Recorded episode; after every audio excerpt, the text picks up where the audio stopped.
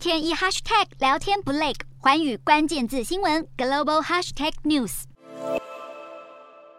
交通大打劫，让卡车问奖和远景火气都上来了。英国南部多佛港连日排起了长长车龙，通关车道秒变停车场，体积更大的货柜车车龙甚至绵延了好几公里。司机边开边抱怨，忍不住爆粗口，因为本该顺利的通关，如今却要花上好几个小时。多佛港是英国通往欧洲大陆的主要港口，每年更有一千两百万旅客送往迎来。原本货运就已经十分繁忙，二十一号开始更出现了大批小客车，都是周末要到欧洲放暑假的英国民众跟学生。二十二号还有车辆不慎发生了追撞事故，使得塞车的情况更是雪上加霜。而港口营运商指控是法国方面处理旅客的人力不足。法国官员则回应，法国警方已经增派了人力因应，认为英国方面也要负起部分责任。同时表示，英国脱欧之后，法国查验英国旅客需要更多时间，预告这样的情况恐怕成为新常态。但面对记者的追问，正在角逐英国首相大位的英国外交大臣特拉斯绝口不提多佛港大塞车与脱欧是否有关，倒是不忘甩锅给法国，指控对方人手部署不足，掀起英法官员的口水战。更有看法指出，多佛港曾经要求英国政府拨款三千三百万英镑来改善设施，因应脱欧之后的需求，但是当局目前只拨款了三点三万英镑，认为这样的问题恐将持续一段时间。